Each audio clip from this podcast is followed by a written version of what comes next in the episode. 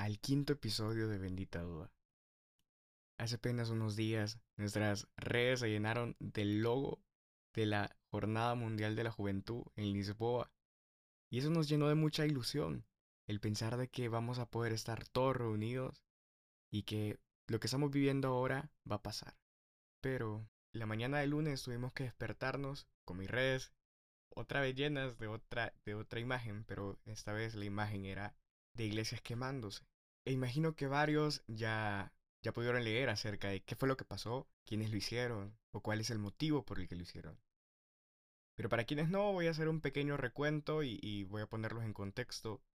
Todo empezó el 18 de octubre, pero no ese año, sino el año 2019, cuando los chilenos manifiestan su descontento con el gobierno por varias razones que en realidad no pienso profundizar en este podcast.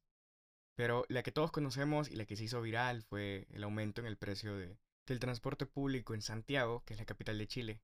Según dicen, esta fue la gota que derramó el vaso. Y está bien, tenemos que salir a las calles, tenemos que defender lo que es justo. Si hay condiciones laborales humillantes, tenemos que defenderlas. Si existen injusticias, los cristianos estamos llamados a, a alzar nuestra voz, sin olvidar que sobre todo debemos estar también en contra del odio y la violencia. Y eso me recuerda a las palabras del Papa Francisco en una de las jornadas de la juventud, en la que nos decía que no nos quedemos en el balcón viendo la vida pasar, sino que, que nos metamos en ella como hizo Jesús. Pero el error en esa manifestación fue el hecho de que la violencia no se hizo esperar. Y podíamos ver imágenes de manifestantes entrando a tiendas, saqueándolas, prendiendo fuego a las estaciones de metro. Y entonces acá es cuando deja de tener el valor inicial, cuando es injustificable el uso de, tanta violencia, de tanta destrucción, tal como pasó la noche de este domingo. Yo el lunes por la mañana, cuando vi las imágenes, no, no vi todas de un solo, sino que en las diferentes publicaciones las fui viendo poco a poco. Al principio vi una iglesia quemándose, luego otra iglesia quemándose. Después veo esta imagen que es tan fuerte de, del campanario de la parroquia de la Asunción cayéndose en llamas. Y realmente es difícil no poner la atención. Es difícil no, no interesarse por el tema y decir, ¿qué está pasando? Otra vez Chile. Y la última imagen de todas las que vi fue la de esa persona que está en, dentro de la iglesia y la iglesia alrededor de ella se está quemando. Lo cual en serio resulta muy perturbador. Y eso llamó a mi atención a tal grado que, empecé a leer del tema y me di cuenta que yo no sabía que todo eso ocurrió en la conmemoración del primer año del llamado estallido social de Chile. Y entonces esto me trajo el recuerdo de que cuando todo empezó el año pasado, en octubre, vi el video de un hombre que había perdido el lugar donde trabajaba. Y entonces me puse a buscar este video para volver a verlo y recordar qué era lo que había pasado, porque honestamente no lo recordaba muy bien. Y no tienen idea de cuánto me costó encontrar ese video. Realmente yo esperaba encontrármelo en algún reportaje de alguna cadena de noticias internacionales. Pero fue un medio local de Chile, si no me equivoco, quien grabó a este hombre. Y la razón por la que me tomó tanto trabajo encontrar ese video es porque yo buscaba hombre pierde trabajo por manifestaciones en Chile y no encontraba ninguna coincidencia. Finalmente, el título con el que encontré el video es muy diferente al título que yo esperaba encontrarlo. Quienes lo quieren ir a ver, el video se titula Hombre se emociona en vivo tras protesta. Y luego, entre comillas, eh, citan sus palabras que dice, me duele ver a chilenos luchando contra chilenos. En serio, yo cuando vi la palabra hombre se emociona en vivo, dije, no, no es este hombre, no puede ser. Pero al reproducirlo, sí, en efecto, era, era él, el hombre que recordaba. Y ese hombre entre lágrimas empieza a contar que él se encontraba de vacaciones que va a la estación porque habían pedido ayuda para limpiarla y se topa con que estaba destruido su lugar de trabajo, pues él trabajaba en la estación. Y este se, se supone que es el tipo de gente por el que, por el que se realizan este tipo de manifestaciones. Y nos hace en serio preguntarnos quiénes son los verdaderos afectados en todo esto. Porque parece contradictorio que sea el mismo tipo de gente al que supuestamente se está defendiendo la que resulta afectada.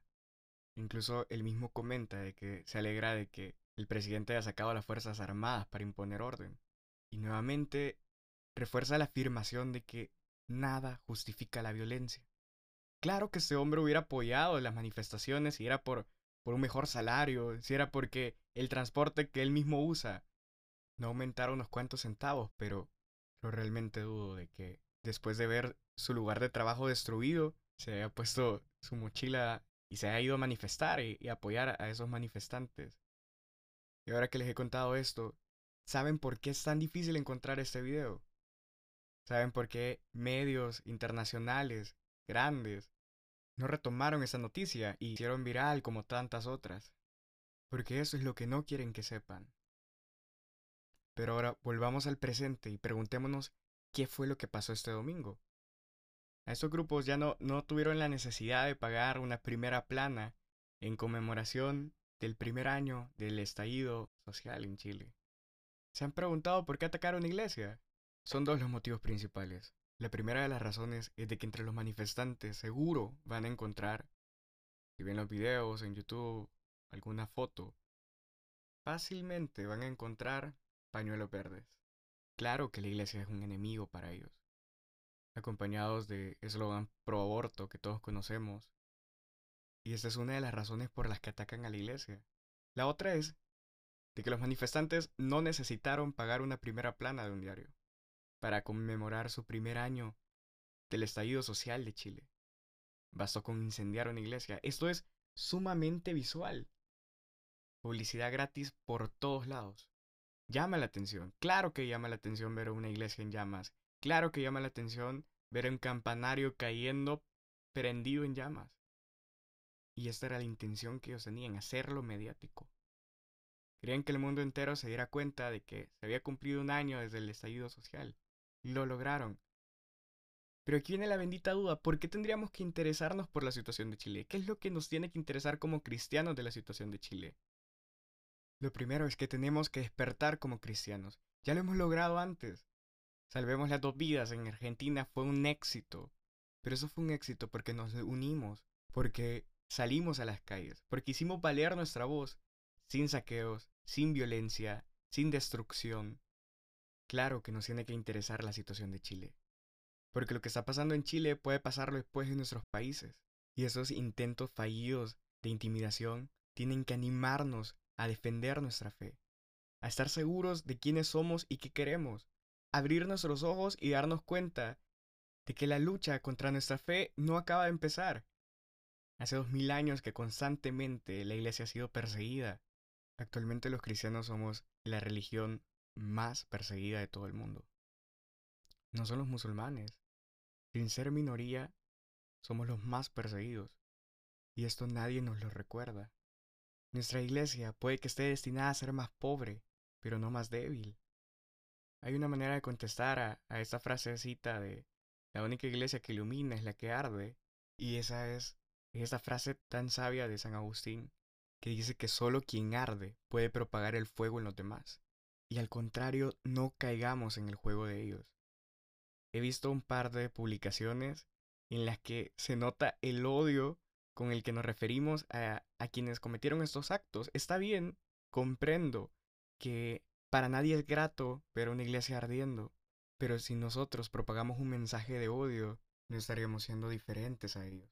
Y es importante no olviden también de que no, no se vale manifestarnos por cosas que vayan en contra de nuestra cristiandad. Por ejemplo, excesos de alcohol, drogas, o a favor de rituales violentos o libertinaje sexual, por ejemplo. No podemos manifestarnos a favor de, de cosas que impidan expresar nuestra fe tampoco. Y sobre todo por las cuales se malinterprete nuestra intención y al final terminemos siendo utilizados para fines ideológicos. Mucho cuidado con eso también tenemos que despertar como cristianos? ¿O acaso esperamos de que esto pase en nuestros países para poder decir, ¿qué hago ahora? No, podemos empezar ya a manifestar el amor por los demás y defender nuestros principios cristianos. ¿A cuántos nos está dando miedo eh, comentar que somos pro vida en nuestro trabajo o comentar que somos pro vida en el lugar donde estudiamos? Y claro, puede que sea que, que nos da miedo porque no sabemos cómo, cómo argumentar, o sea, creemos de que cualquiera puede saber más que nosotros pues entonces informémonos. Si creemos que cualquiera puede saber más de nosotros acerca de un tema que defiende nuestra fe, entonces informémonos. defendamos nuestra fe. No esperemos a llegar al punto en el que se encuentra Chile para empezar a tomar acción. Podemos empezar ya. Yo les aseguro que muchas de las personas que se están manifestando en Chile no evaluaron un plan B. Quiero decir, no hubo nadie que les diera una alternativa. No hubo nadie que les mostrara que están siendo utilizados para otros fines. No hubo nadie que les hablara del amor de Dios. Porque de lo contrario supieran de que quemando una iglesia no están quemando nuestra fe. Y si esto es cierto, y si el, quemar una iglesia no está apagando nuestra fe, no nos está quitando nada como cristianos, entonces no demostremos eso. Demostremos lo contrario, que somos fuertes y que también sabemos luchar. Los mismos medios que ellos utilizan, las redes sociales, nosotros también las podemos utilizar a nuestro favor. ¿Qué es lo que compartimos? ¿Qué es lo que estamos ayudando a que se haga viral? ¿Será el amor de Dios? ¿Será la palabra de Dios? ¿Será un mensaje de esperanza o un mensaje de, de odio y de temor? Interesémonos por la situación de Chile para orar por ellos. ¿Cuántos ya vimos las imágenes? ¿Cuántos ya, ya criticamos? ¿Cuántos ya nos enojamos, nos indignamos por lo que pasó? Pero ¿cuántos ya nos pusimos a orar por ellos? La iglesia en Chile va a necesitar una reconstrucción, pero quizá no solo una reconstrucción de infraestructura. Demostremos que la verdadera iglesia sigue de pie, que la verdadera iglesia es imposible destruir. Oremos por el corazón de quienes cometieron estas atrocidades, oremos por Chile, y no solo nos quedemos en el balcón a ver pasar la vida.